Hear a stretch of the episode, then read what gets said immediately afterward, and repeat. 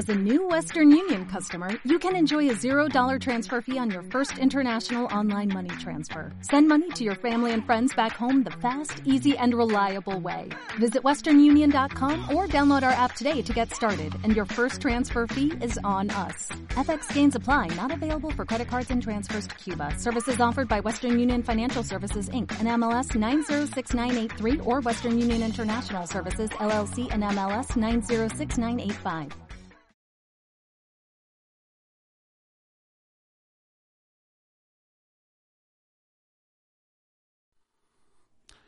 Buenas noches, amantes de la verdad.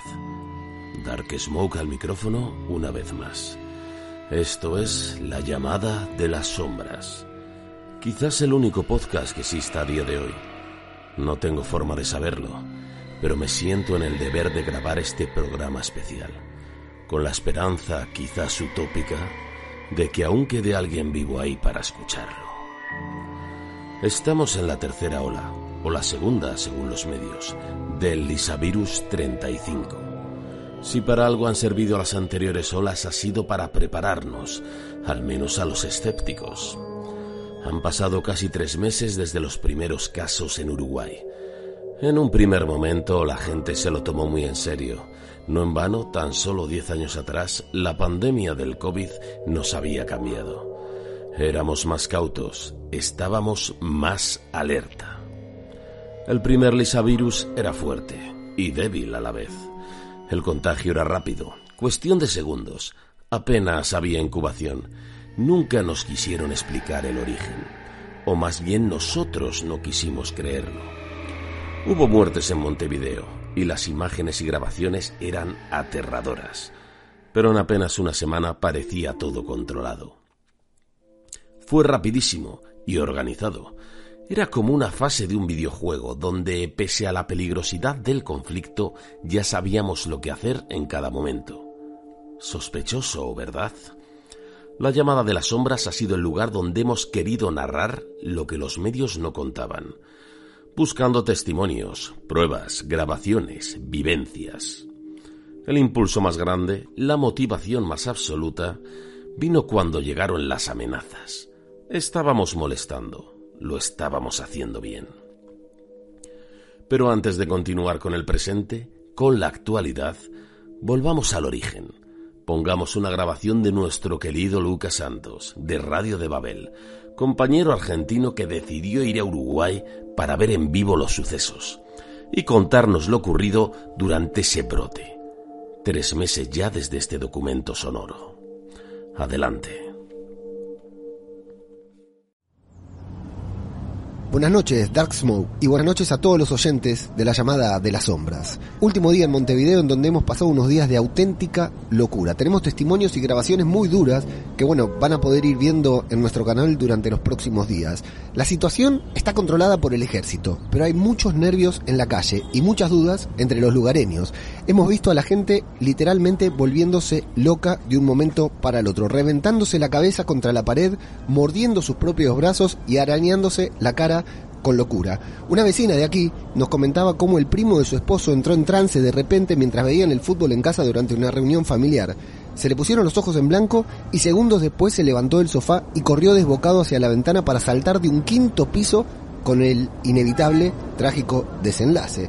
También tenemos una grabación casera de uno de nuestros suscriptores que en algún momento vamos a poder enseñarles, en donde vemos a una chica de no más de 20 años mordiendo con furia su propio brazo en plena parada del bus y seguidamente darse cabezazos contra el cristal de la parada hasta destrozarse la cabeza, así, tal como lo escuchan, con nada de exageración. Y como estos, decenas y decenas de testimonios por el estilo.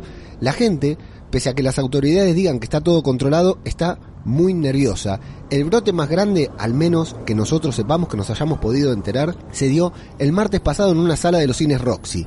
Más o menos a mitad de proyección, toda la sala salió con los mismos efectos contados anteriormente.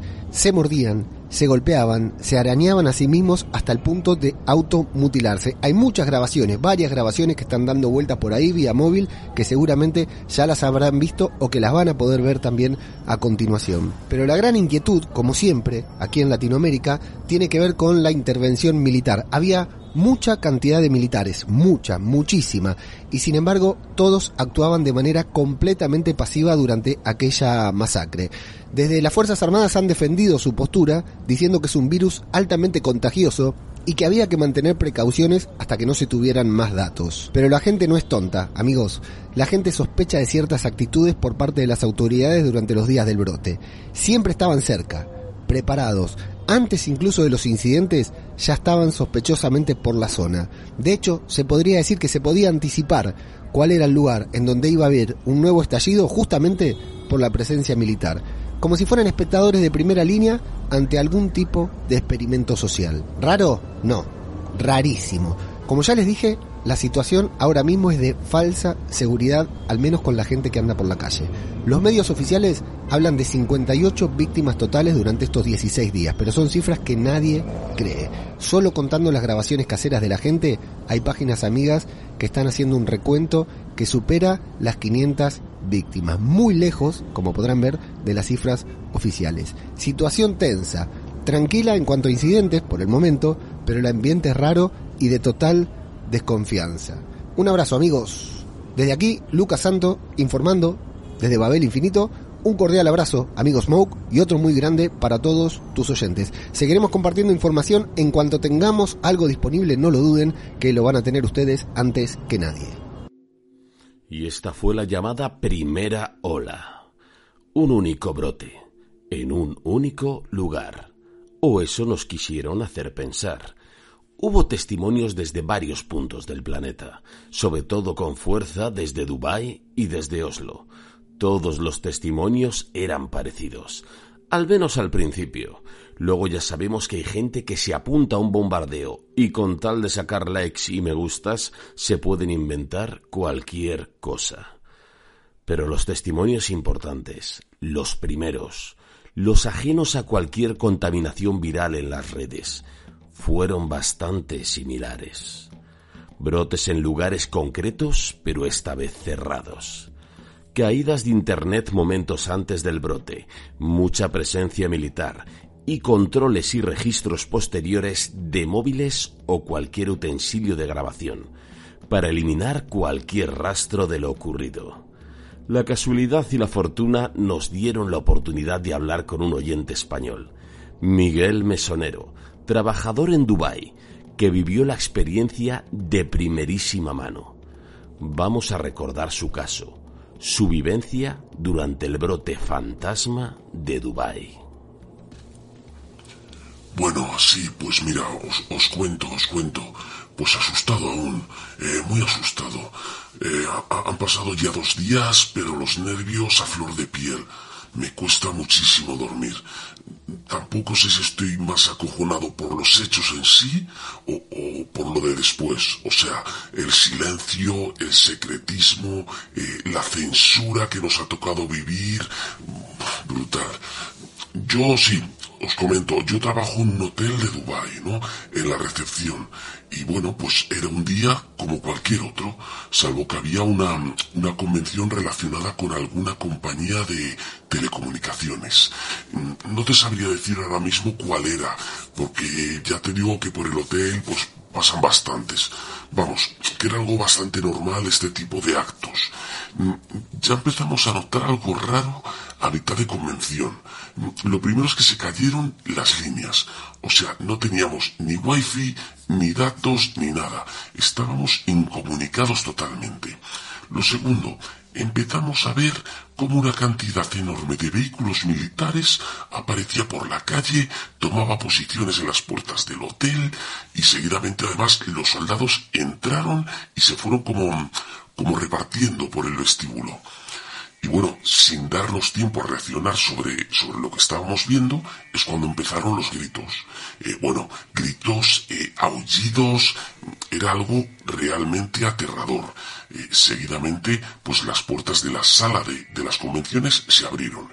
Y ahí es cuando empezaron a, salir algunos clientes con el, con el comportamiento que, que, bueno, que ya habéis visto en la, en la televisión, en, en lo de, en lo de Uruguay se mordían a sí mismos, golpeaban su cabeza con todo lo que tenían alrededor, se arañaban brazos y cara, además con una violencia descomunal. Eh, la verdad es que fueron momentos aterradores. En un primer instante, cuando solo salió uno y empezó a golpearse contra una columna, hasta hicimos el, intento de ir a ayudar a un compañero y yo. Pero los militares nos frenaron de golpe. Nos hicieron saber a base de, señas, bueno, y de gritos que no nos acercáramos, que era altamente contagioso. Bueno, no pudimos hacer nada. Estábamos totalmente inmóviles ante un espectáculo eh, dantesco, desagradable, terrorífico y, también triste, ¿no? Porque esa gente se estaba muriendo, o sea, se, estaban golpeando hasta matarse. Eh, hasta matarse o, o al menos graves secuelas es, es, que es recordarlo y, bueno, perdonadme por favor porque de los nervios no sé si me estoy explicando bien o no. Bueno, sí, sí, sigo. Cuando todos los infectados, por así decirlo, eh, estaban agonizando en el suelo, eh, llenos de sangre, ya sin apenas moverse, entraron otros militares, estos ya protegidos con los trajes estos de, cabeza a pies. Eh, una imagen de estas ya vividas en, en, pandemia con lo del COVID, ¿no? Era como si se repitiera todo. Y bueno, se llevaron todos los cuerpos. Seguidamente entró otro grupo, eh, también con trajes, para limpiar la zona. La verdad es que fue algo impresionante, rapidísimo, por el tema de la organización. No dejaron ni una gota de sangre. Durante el transcurso de, esas tareas de limpieza, nos llevaron a todos los trabajadores y a los clientes restantes a otra sala, en la que está en un piso más arriba, y procedieron a registrarnos uno por uno.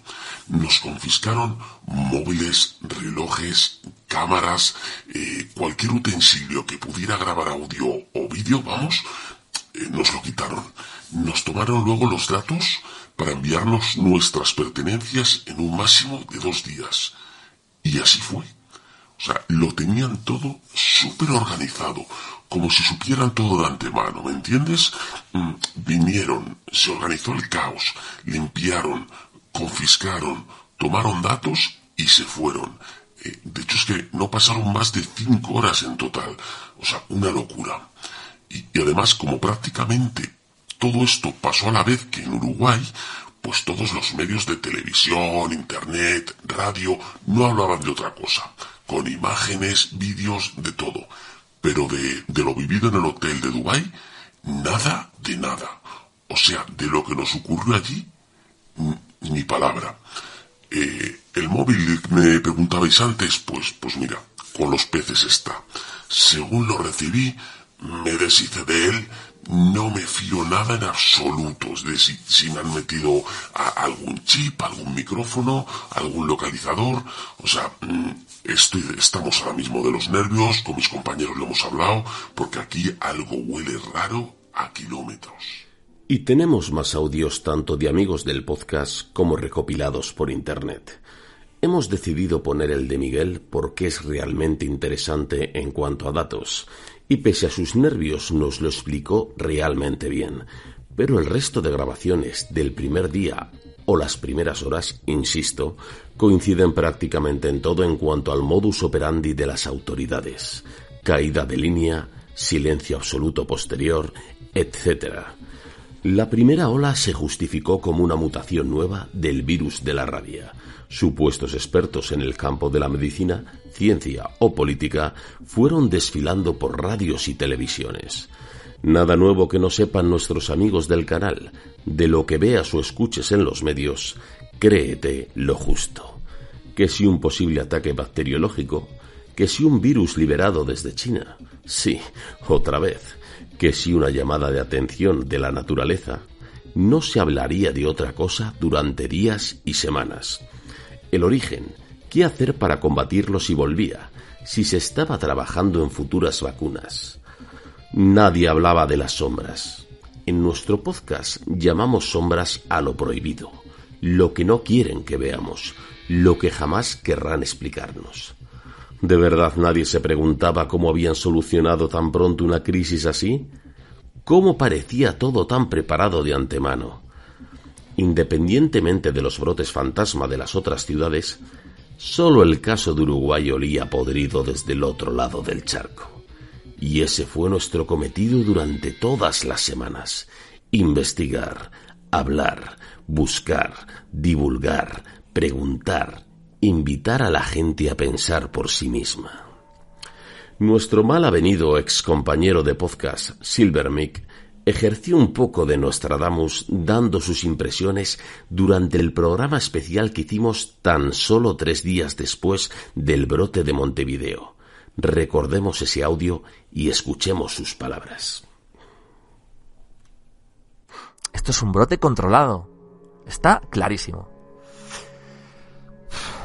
Son experimentos sociales, al estilo Stan Milgram o Phil Zimbardo, pero a nivel mundial, a lo bestia. Nos están poniendo a prueba. A ver, no digo que lo del COVID fuera un ensayo, ¿vale? Es un tema que ya hemos hablado largo y tendido en este podcast durante un montón de episodios. No quiero entrar ahí otra vez, pero es algo que obviamente ha influido. Hay mentes muy jodidas en este mundo, pero ojo, ¿eh? Ojo, que la culpa no es de ellos. La culpa es de la gente, la gente que vive en el país de la piruleta. Es que se van a dar una hostia cuando despierten, es que van a flipar. El coronavirus ha servido para que mucho psicópata hijo de puta tome nota y apunte en su libreta del mal todas las mierdas que ha visto durante la crisis. Estas son, son putas pruebas, tío. Es que me creo al dedillo en los testimonios de, del chaval ese de Dubai. Si es que la mayor prueba es que les ha salido de puta madre. Poquitas bajas, las justas. Es que lo que han considerado oportuno. El mundo entero acojonado. Pero realmente lo han controlado en unos pocos días. Joder, que con lo del coronavirus llevábamos dos años y aún no sabían si venían o iban, si esto es un catarro, esto va a ser una cosa de nada, de 50 personas, va a ser... No, no tenían ni idea, ni idea. Pero esto, esto es diferente. Esto a mí... Esto a mí me pinta fatal, ¿eh? Es un virus de laboratorio clarísimamente. Y lo peor que nos ha podido pasar es que les ha salido bien. Fijaros, si esto se hubiera ido de madre y hubiera afectado a todo el mundo, yo estaría más tranquilo. Que sí, que sí, que lo digo en serio, o sea, parece, parece algo duro, pero, coño, es que es así. Pero no, no, es que nada, nada más lejos. Les ha salido bien y eso es peligroso. Porque esto es solo el comienzo. Que sí, que sí. Que soy un agorero, un dramas. Que si el gorrito de papel de plata, que si magufo, que si tal. Que no, que no. Podéis venir aquí y rebañarme los huevos. Cuando dentro de un tiempo este virus vuelva y pasemos de las autolesiones a algo más, me lo decís. Cuando los infectados comiencen a despellejar al cualquier pringado que pase por su lado, venís y es que me vais a comer el ojete de dentro a fuera. Esto no acaba aquí, joder. Deberíais ir preparando el kit de supervivencia, por lo que pueda pasar en un futuro. Yo mañana me pongo manos a la obra, desde luego. Estoy haciendo acopio de víveres, de armas. Tengo la habitación segura lista. Es que, hacedme caso.